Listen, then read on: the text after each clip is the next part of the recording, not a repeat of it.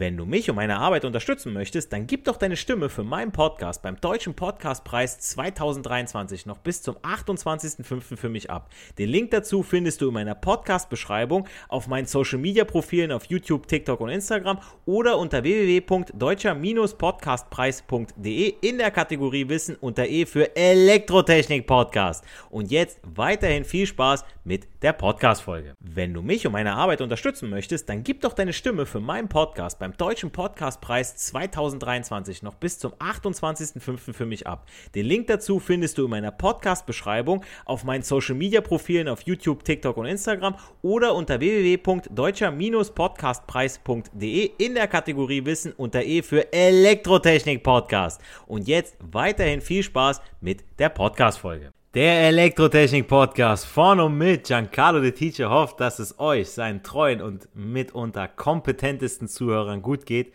und weder Schweinepest noch Vogelgrippe und erst recht nicht die Affenpocken euch befallen haben. Wir machen ungebremst in der Steuerungstechnik weiter und in diesem Zusammenhang mit den zuletzt angesprochenen Aktoren. Heute wird es um Aktoren mit elektrischer Hilfsenergie gehen und dabei im Speziellen um piezoelektrische Aktoren sowie magnetostriktive Aktoren.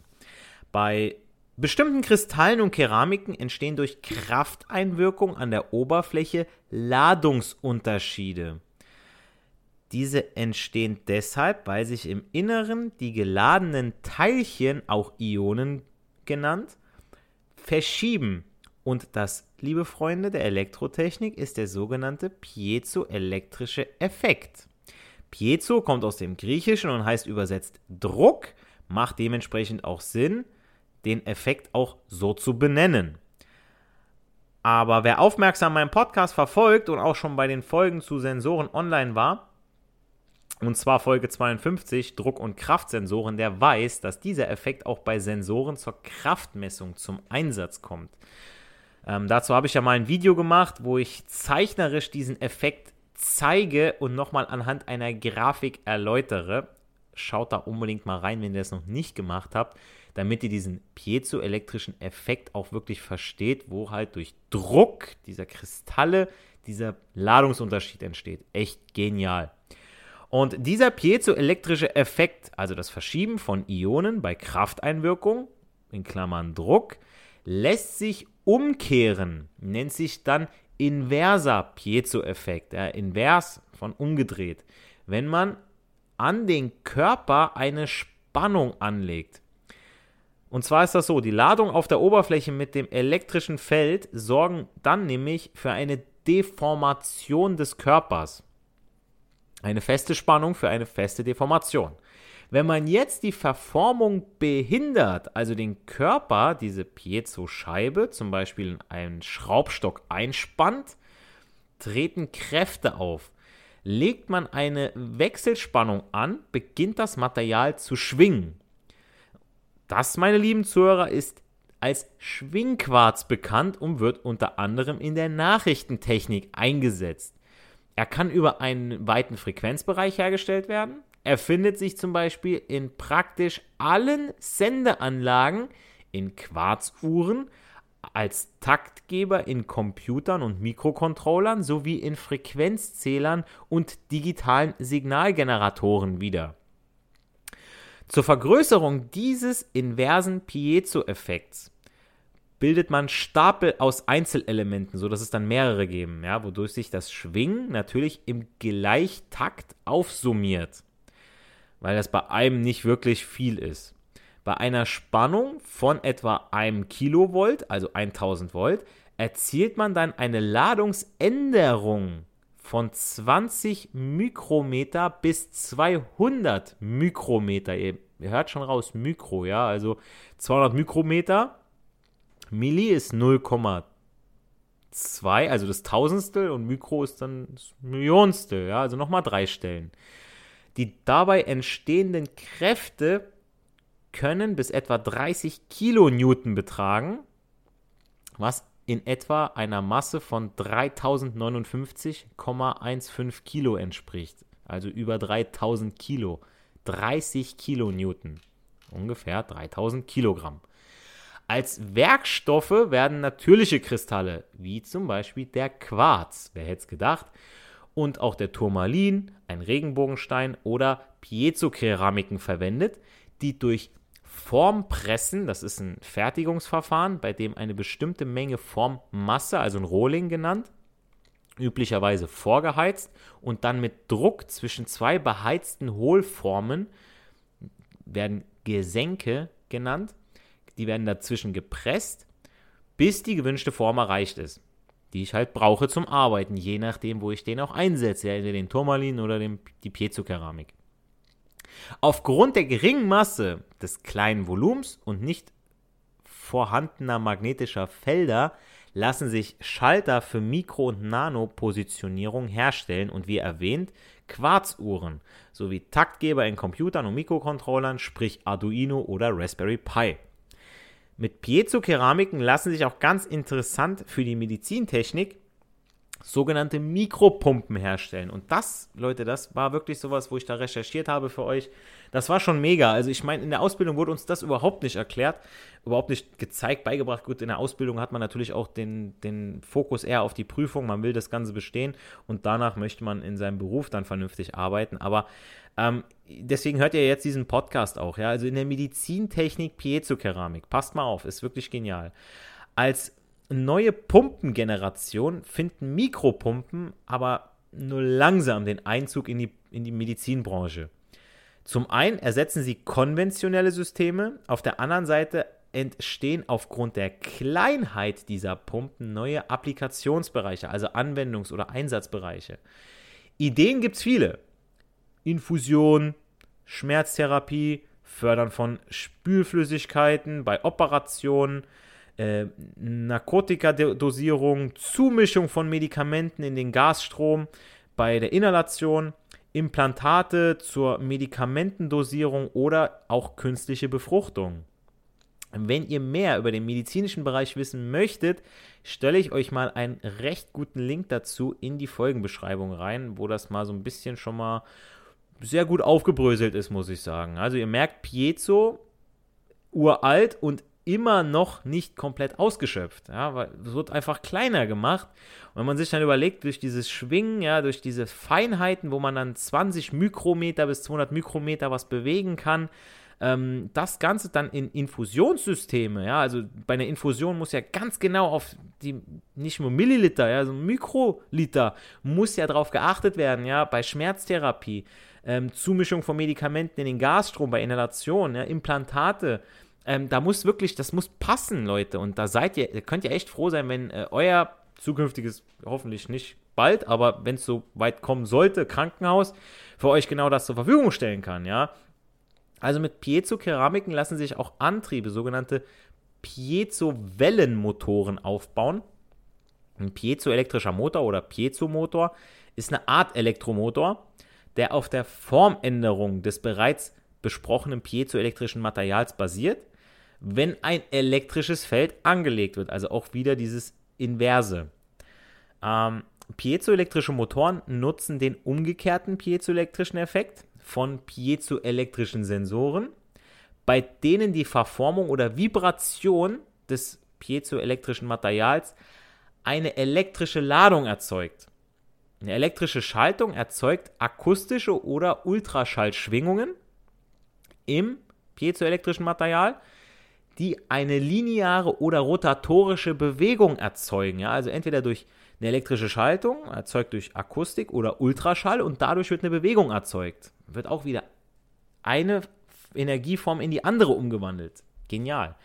Eine häufige Anwendung von Piezomotoren kennt ihr auch aus eurem Alltag im weitesten Sinne. Die einen mehr, die anderen weniger, nämlich in Kameraobjektiven.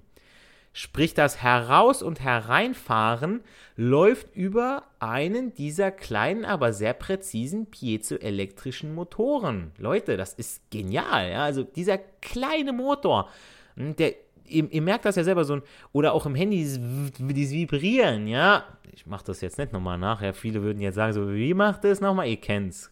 Verarscht mich nicht. Aber ihr wisst, was ich meine, ja.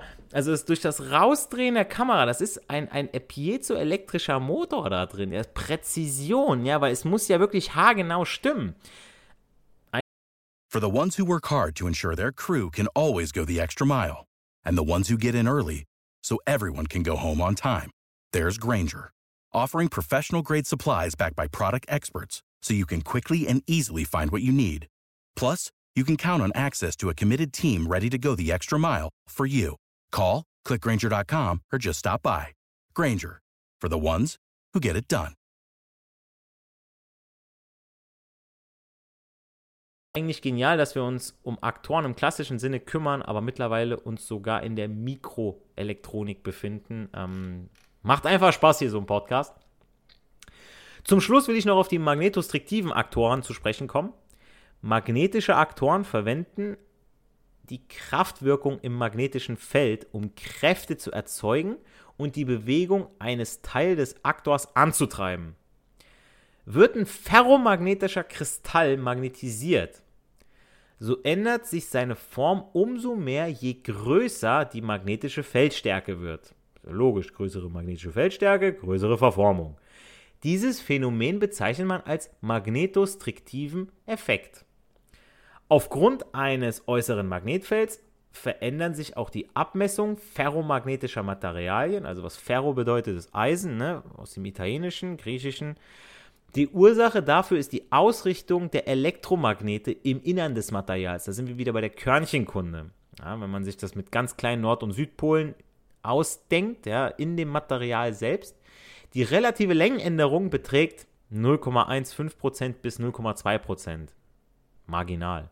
Hierdurch ändert sich der ferromagnetische Körper oder hierdurch ändert der ferromagnetische Körper seine Form, wobei das Volumen nahezu konstant bleibt.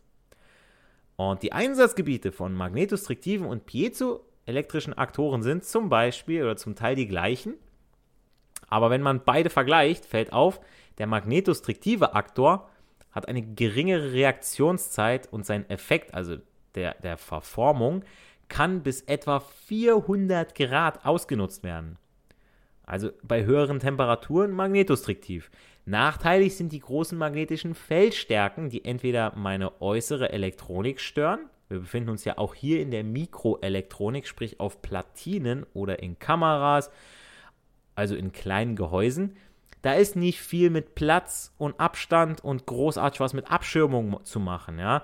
Dementsprechend müssen die magnetostriktiven Aktoren zum Teil mehr geschirmt werden und zudem ist das Material von magnetostriktiven Aktoren nicht linear, also es verhält sich nicht ganz so, ich sag mal, sauber für ganz präzise Aufgaben wie eben die piezoelektrischen Aktoren. Also nochmal ganz kurz zusammengefasst. Bei piezoelektrischen bzw. magnetostriktiven Effekt kommt es zu einer Materialverformung in Abhängigkeit von der elektrischen bzw. magnetischen Feldstärke und umgekehrt. Also ich lege von außen was an, eine Spannung und dadurch verformt sich das Ganze. Ja? Und das mache ich mir natürlich dann zunutze. Ja? Nehme ich dann durch die Spannung, die Verformung, kann ich dann sagen, ah, Motor raus oder reinfahren bei eben zum Beispiel einer Kamera oder eben in der Medizintechnik. Wie gesagt, schaut mal den Link rein, ist echt genial. Wenn ihr noch mehr über dieses Thema bzw. diese beiden Aktoren wissen möchtet, lasst es mich gerne in den Kommentaren oder per DM, entweder über meine Website oder mein Instagram wissen. Auch wenn ihr Folgenwünsche habt. Hab einige in der Pipeline, da wird noch einiges Interessantes folgen. Also es wird nicht nur trocken auf Aktoren und nur Ausbildungsinhalte. Ich habe da so viel geilen Scheiß geplant. Ich habe so tolle Fragen reingekriegt, ähm, teilweise aus Dänemark, ähm, wo wirklich, ja, ähm, ich finde das sehr, sehr wertvoll und ähm, ich sehe ja auch, wie viele Leute meinen Podcast hören. Vergesst nicht, wie immer, meinen Podcast auch auf Spotify und iTunes zu bewerten, weil ähm, es ist ein Content für euch. Steckt da schon viel Arbeit rein mit den Videos und dass ich das vernünftig erkläre mit den Blättern. Ähm, und ja, einfach mal so eine Sterne, 5-Sterne-Bewertung dazulassen. Ey Leute, das ist mal so schnell gemacht und dann wächst das Ganze auch. Und das ist ja für euch, ja. Es ist mein Vermächtnis im Prinzip, weil das Internet vergisst nie, ja. Und egal, was ich hier sage, was ich für einen äh, rassistischen, frauenfeindlichen Witz bringe, äh, der bleibt dann. ähm, ich habe damit wenig Probleme, aber ihr wisst, was ich meine, ja. Äh, und äh, deswegen, Leute, ähm, eine kleine Kleinigkeit zurückgeben mit einer coolen Bewertung und einem Kommentar, einem Like. Da äh, bin ich immer sehr dankbar für. Und deswegen auch weiterhin soll es ja heißen, nicht für die Schule, sondern für das Leben lernen wir. Wir hören uns in der nächsten Podcast-Folge. Haut rein, euer Giancarlo the Teacher. Without the ones like you, who work tirelessly to keep things running, everything would suddenly stop. Hospitals, factories, schools, and power plants, they all depend on you. No matter the weather, emergency, or time of day, you're the ones who get it done. At Granger, we're here for you with professional grade industrial supplies. Count on real time product availability and fast delivery. Call clickgranger.com or just stop by. Granger for the ones who get it done. Wenn du mich und meine Arbeit unterstützen möchtest, dann gib doch deine Stimme für meinen Podcast beim Deutschen Podcastpreis 2023 noch bis zum 28.05. für mich ab. Den Link dazu findest du in meiner Podcast-Beschreibung auf meinen Social-Media-Profilen auf YouTube, TikTok und Instagram oder unter www.deutscher-podcastpreis.de in der Kategorie Wissen unter E für Elektrotechnik Podcast. Und jetzt weiterhin viel Spaß mit der Podcast-Folge.